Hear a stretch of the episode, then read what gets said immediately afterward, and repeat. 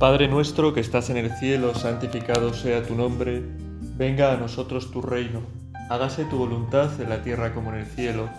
Danos hoy nuestro pan de cada día, perdona nuestras ofensas como también nosotros perdonamos a los que nos ofenden. No nos dejes caer en la tentación y líbranos del mal. Amén. Hay verdades pues que, que te cambian la vida, ¿no? Hay verdades que te cambian la vida. No sé, que... Por ejemplo, que está a mitad de precio pues tu, tu chocolatina favorita, ¿no? Pues te puede cambiar la vida. En el sentido de que puedes estar muy feliz durante un momento y puedes, pues, engordar bastante, ¿no? Pero no voy a hablar de, esas verdades, ¿no? Era una pequeña broma, ¿no? Sino que vamos a hablar de verdades mucho más profundas que son capaces de cambiar nuestra vida si creemos en esas verdades. ¿no? Hay verdades en las que hay que, hay que tomar partido, ¿no? que no se puede estar a medias. ¿no? Yo sí, no, no. Las cosas grandes hay que tomar partido, no se puede estar a media.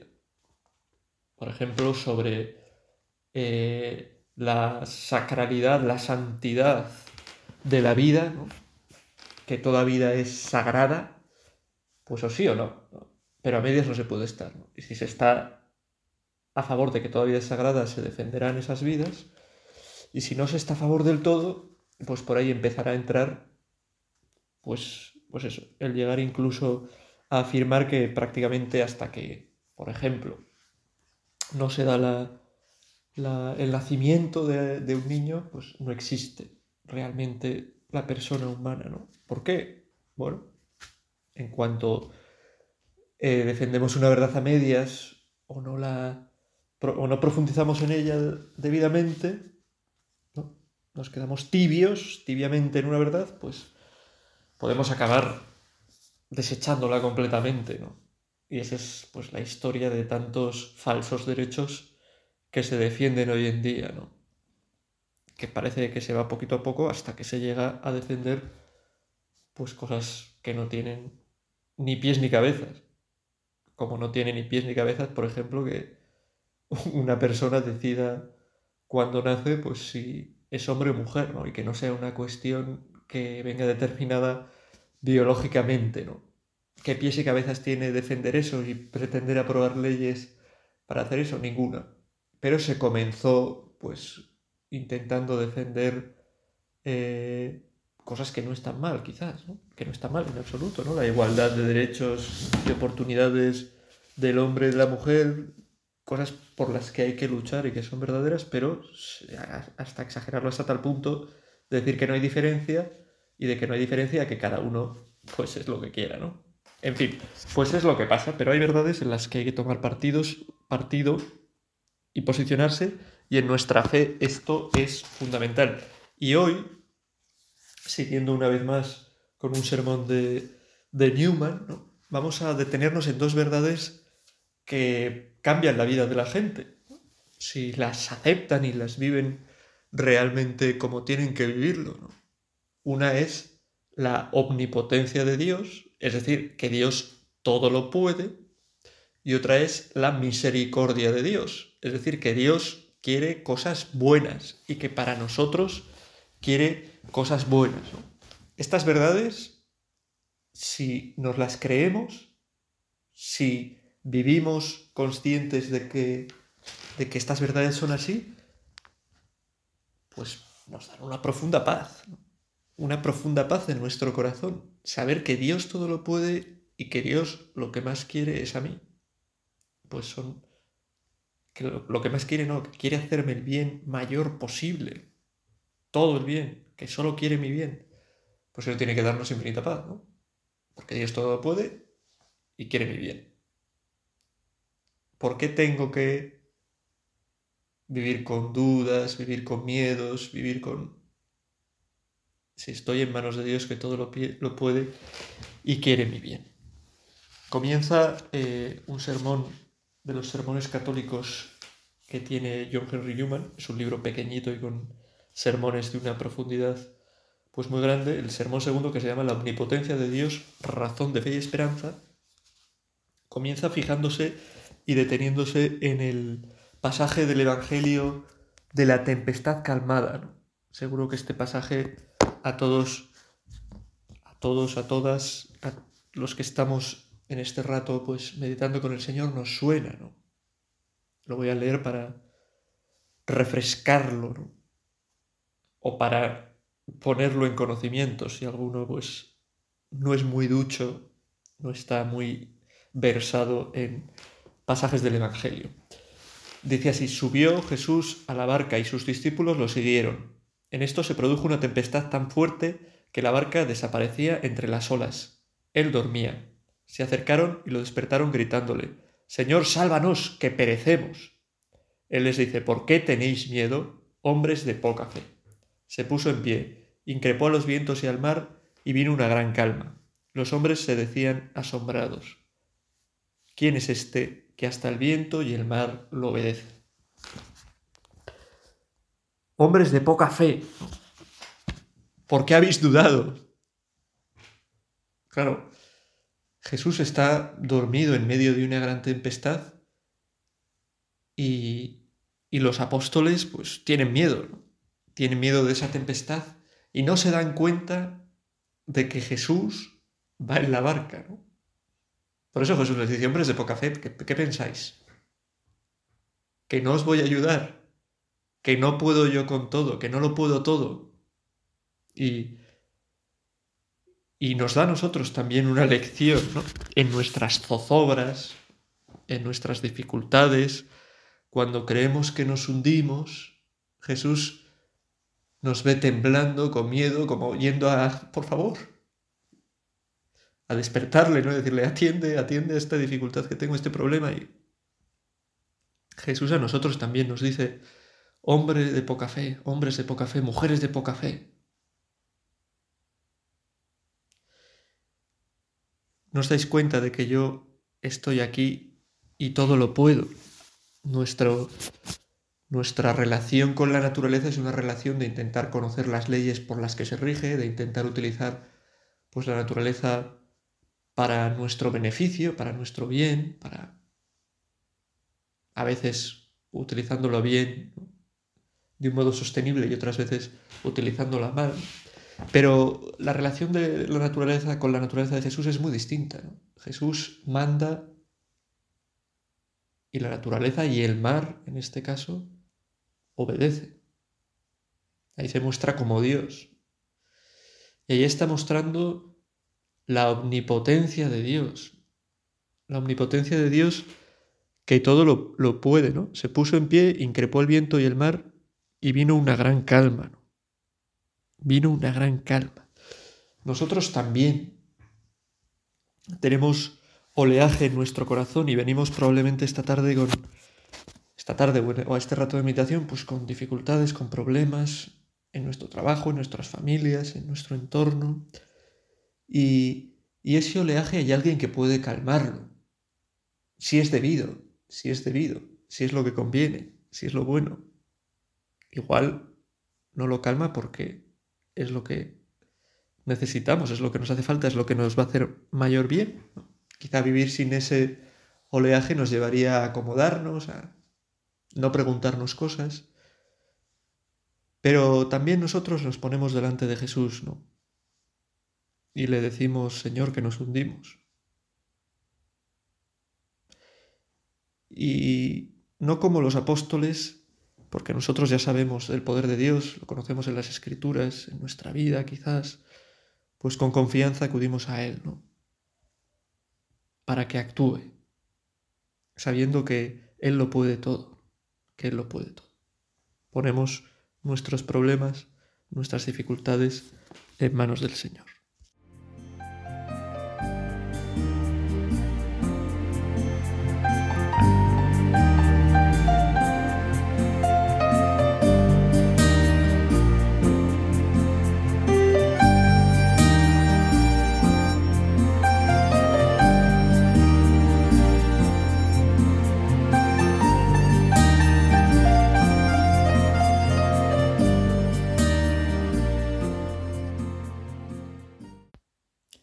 Las obras milagrosas, las obras que superan lo que cabría racionalmente esperar que Dios eh, nos indica, que observamos en las escrituras, son innumerables, ¿no? solo en el Evangelio, ¿no? sino a lo largo de todo el Antiguo Testamento también.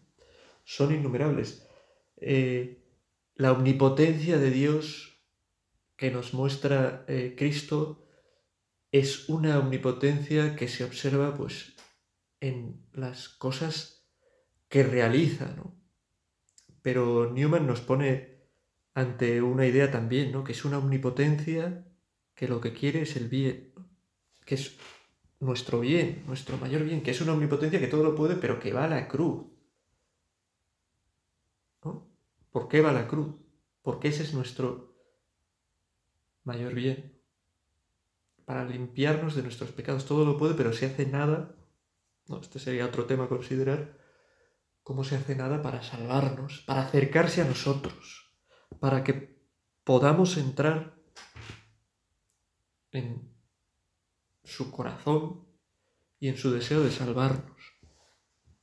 Como digo, observamos en la escritura constantemente la omnipotencia de Dios. Y de un modo especial quizás se observa esta omnipotencia en el mismo hecho de la encarnación.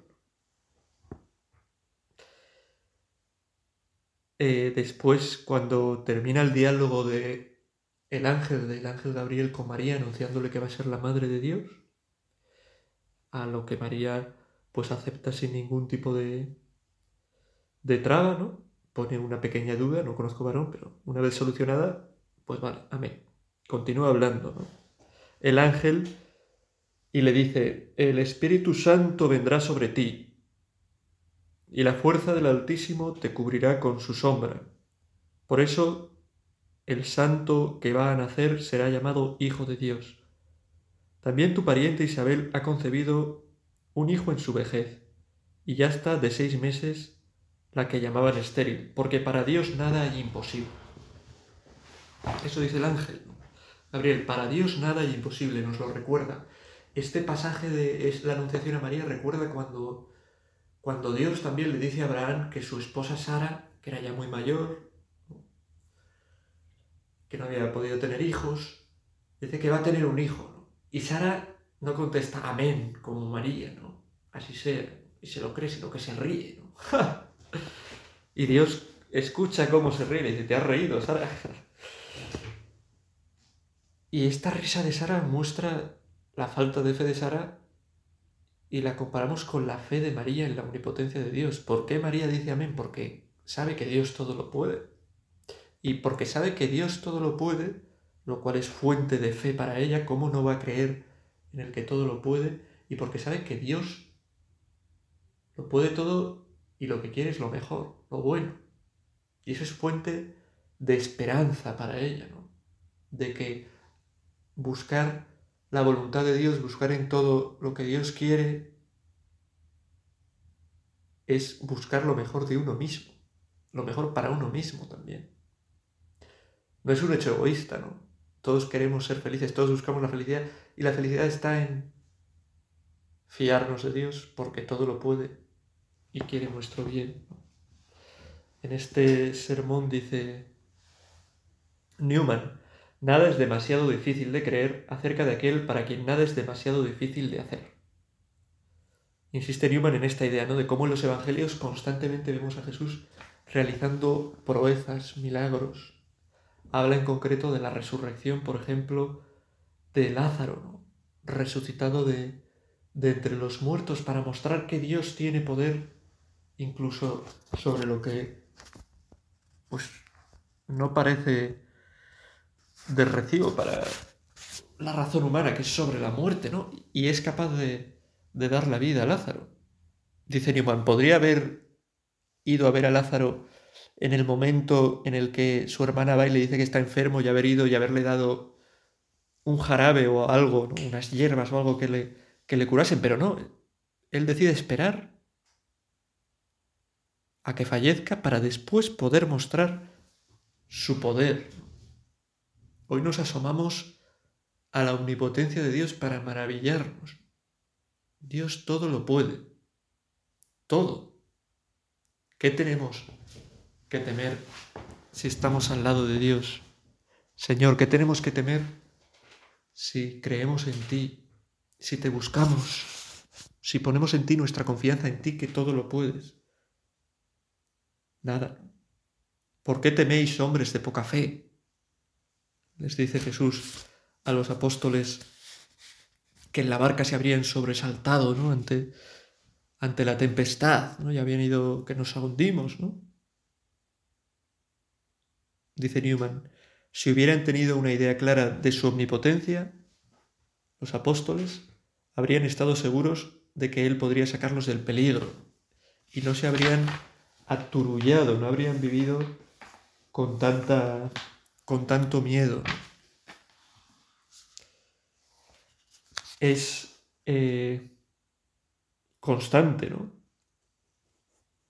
Esa llamada, esa invitación a, creer en Dios y en su poder. Desde el comienzo del Evangelio, ¿no? con esas palabras que recoge Lucas del ángel.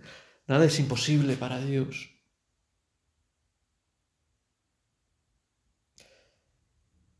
Así, cuando le anuncia el ángel poco antes a Zacarías, eso que va a tener a su hijo, a Juan, su mujer Isabel, no se lo cree, ¿no? Hemos visto, ¿no? Sara no cree, Zacarías duda, por eso se queda mudo. Pero María cree, ¿no? Por eso, así como nos estamos fijando en la omnipotencia de Dios, lo que hace Dios, ¿qué hace Dios? Es omnipotente y es misericordioso, infinitamente bueno. ¿Y cuál es el ejemplo con el que el hombre puede responder a eso? María,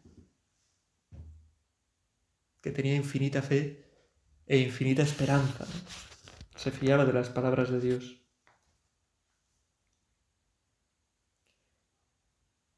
Dice Newman en su sermón, ¿por qué creéis que nuestro Señor resucitó?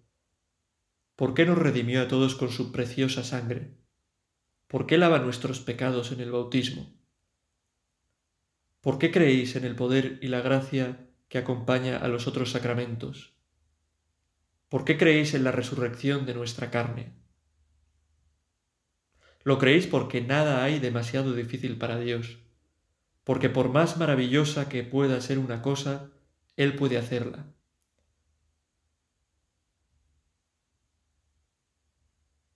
Es verdad, Dios hace maravillas y puede hacerlas.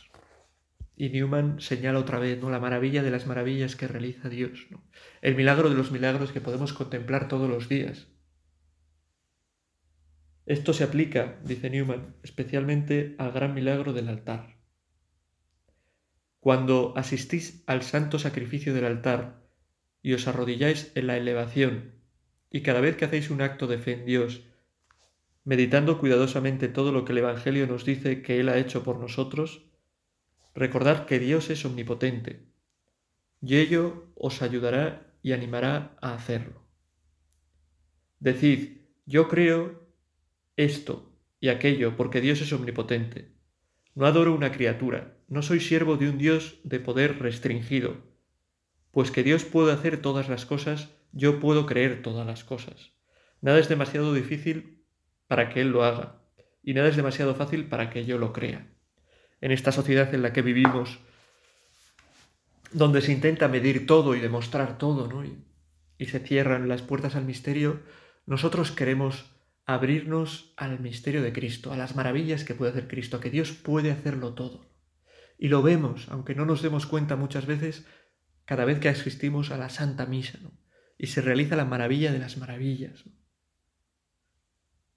Por las palabras del sacerdote, la acción del Espíritu Santo realiza la transformación del pan y del vino en el cuerpo y la sangre de Cristo. Eso es un milagro. Eso es una maravilla nos muestra la omnipotencia de Dios. Abramos nuestra vida a las maravillas que Dios quiere hacer. No vivamos cerrados con mentalidades totalmente cerradas al misterio. Dios puede hacer cosas maravillosas en nuestra vida. Pídele, pídele, abre tu corazón.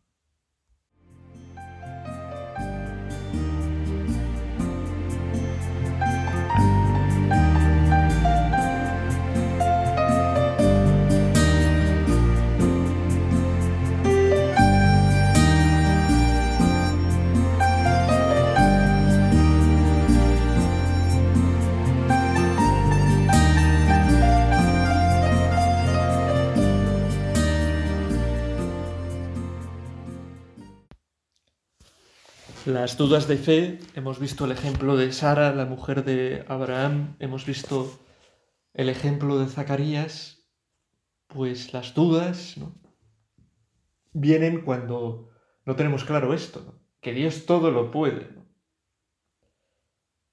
Eso dice Newman, ¿no? No seré reacio, no dudaré, no dudaré, dudaré, porque creo en aquello que aleja toda duda.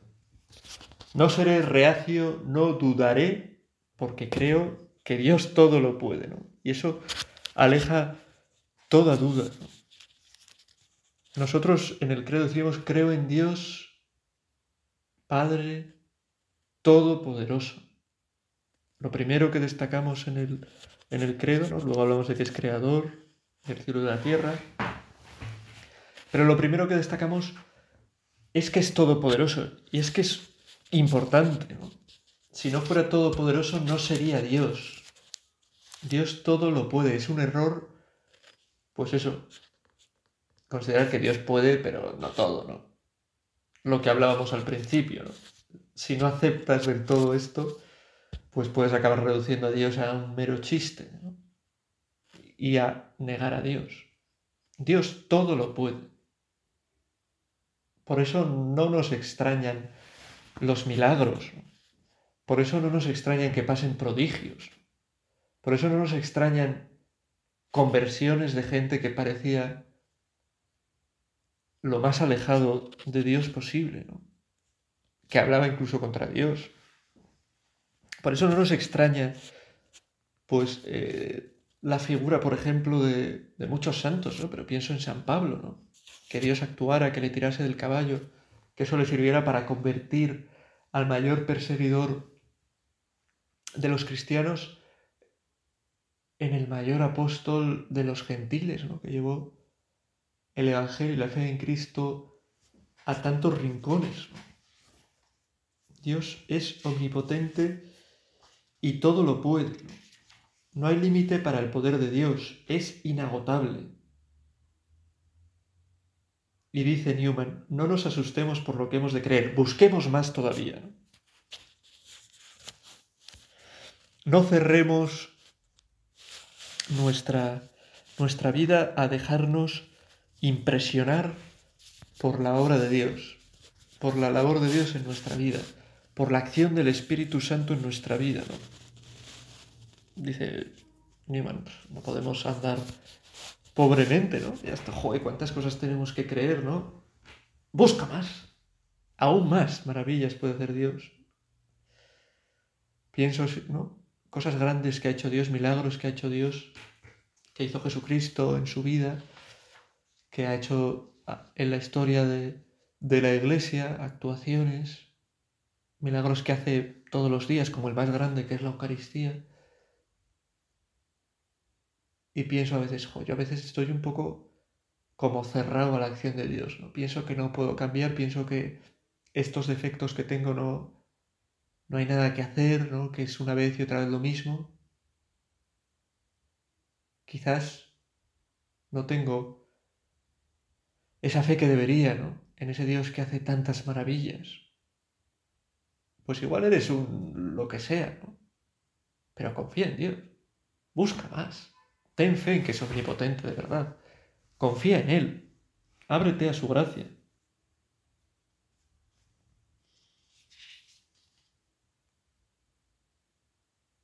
¿No? Dice Newman, si diariamente realiza un, milagro mayor que cualquiera que pueda decirse, eso es lo que dice Newman que es la misa, ¿no? El sacrificio del altar, el mayor milagro que puede existir. ¿Por qué sorprendernos de oír hablar de vez en cuando de otros milagros menores? ¿Por qué nos sorprenden que se aparezca, por ejemplo, nuestra Madre la Virgen en algunos lugares ¿no? y nos llama la atención? ¿Por qué nos sorprenden cosas así como la sábana santa o otros temas relacionados con la religión que pueden aparecer eh, por ejemplo, en Cuarto Milenio, ¿no? ¿Por qué nos sorprende que haya un incorrupto, ¿no? hace un poco un programa de Cuarto Milenio, de Cuarto Milenio a esto, ¿no? Al, fenómeno de Carlo Acutis, el beato Carlo Acutis, ¿no? Que aparece incorrupto, que nos sorprende y nos parece lo más llamativo, pero si has estado en misa antes, si has visto hacerse de nuevo presente el santo sacrificio del altar, si has visto la acción poderosa de Dios, la más poderosa. Abrámonos a la fe. Nada es demasiado difícil para Él. Y dice Newman eso, que a esta gracia de que tenemos que pedir de tener más fe en la, omnipotencia, en el poder de, Dios, tenemos que pedir también la otra gracia que vemos también en María. María maestra de fe y maestra de esperanza, de confianza. Porque la fe en que Dios hará cosas grandes no es algo que pase ya. Todo lo grande que va a hacer Dios lo hace en un momento. Dios va actuando en nuestra vida poco a poco, cuando confiamos, cuando nos llenamos de esperanza. Los discípulos, dice Newman, Newman, temían en la barca porque no esperaban. Temían porque empieza la zozobra y como Dios no actúa inmediatamente, como Jesús no actúa inmediatamente, pues ya temen que no va a actuar. Y a nosotros nos pasa lo mismo. Tenemos problemas y como Dios no actúa inmediatamente, no lo soluciona inmediatamente, ya pensamos que no va a actuar. Esperar, dice Newman, es no solo creer en Dios, sino creer y estar ciertos de que nos ama y desea nuestro bien. Este es el binomio que estamos contemplando en esta meditación. Que Dios es omnipotente, que es todopoderoso, que todo lo puede y que además nos ama. Deben creer que es no solo omnipotente, sino también misericordioso la fe está fundada en el conocimiento de que Dios es omnipotente. La esperanza lo está en el conocimiento de que Dios es misericordioso.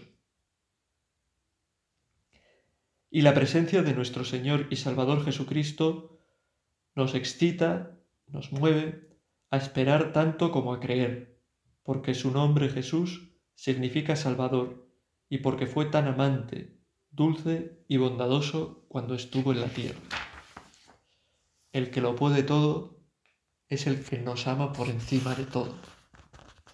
El que nos ama más incluso que nosotros mismos, que a veces nos amamos bien pocos, pero hay gente que, que sí que se quiere bien, ¿no? Pues Dios te quiere infinitamente más y quiere tu bien infinitamente más. Cuando sobrevino la tormenta, sigue diciendo Newman, dijo a sus discípulos, ¿por qué teméis? Esto es, debéis esperar confiar, descansar vuestro corazón en mí. Yo soy no solo omnipotente, sino misericordioso. He venido a la tierra porque soy quien más os ama. ¿Por qué estoy aquí? ¿Por qué estoy en carne humana? ¿Por qué tengo estas manos extendidas hacia vosotros? ¿Por qué tengo estos ojos de los que fluyen lágrimas de piedad? Sino porque deseo vuestro bien, porque deseo salvaros. A veces perdemos de vista esto, y nos hace zozobrar también en nuestra vida, que Dios quiere nuestro bien por encima de todo. Es verdad, ¿por qué se hizo hombre? ¿Por qué hace todo lo que hace? ¿Por qué está la misa? ¿Por qué instituyó la iglesia? ¿Por qué el sacerdocio? ¿Por qué los sacramentos? Vosotros tenéis vuestras pesadumbres, dice Newman, pero cuando estéis afligidos y las olas parezcan elevarse y estar prontas a sumergiros, haced un acto de fe, un acto de esperanza en vuestro Dios y Salvador. Imitad a los apóstoles en su debilidad por lo menos, si no podéis imitarles en su fortaleza. Imitad a los apóstoles por lo menos en ese eh, acercarse al Señor. Son débiles, tienen poca fe, pero van a Jesús. Nosotros también, que busquemos a Jesús. Y eso se lo pedimos a la Virgen, que como ella busquemos a Dios en nuestra vida y que como ella podamos ser hombres de fe porque creemos y confiamos en el poder de Dios y podamos ser hombres de esperanza porque sabemos, hombres y mujeres me refiero, porque sabemos que Dios quiere nuestro mayor bien y el que quiere esto, Dios todo lo puede. Dios te salve María, llena eres de gracia, el Señor es contigo Bendita tú eres entre todas las mujeres y bendito es el fruto de tu vientre Jesús. Santa María, Madre de Dios, ruega por nosotros pecadores, ahora y en la hora de nuestra muerte. Amén.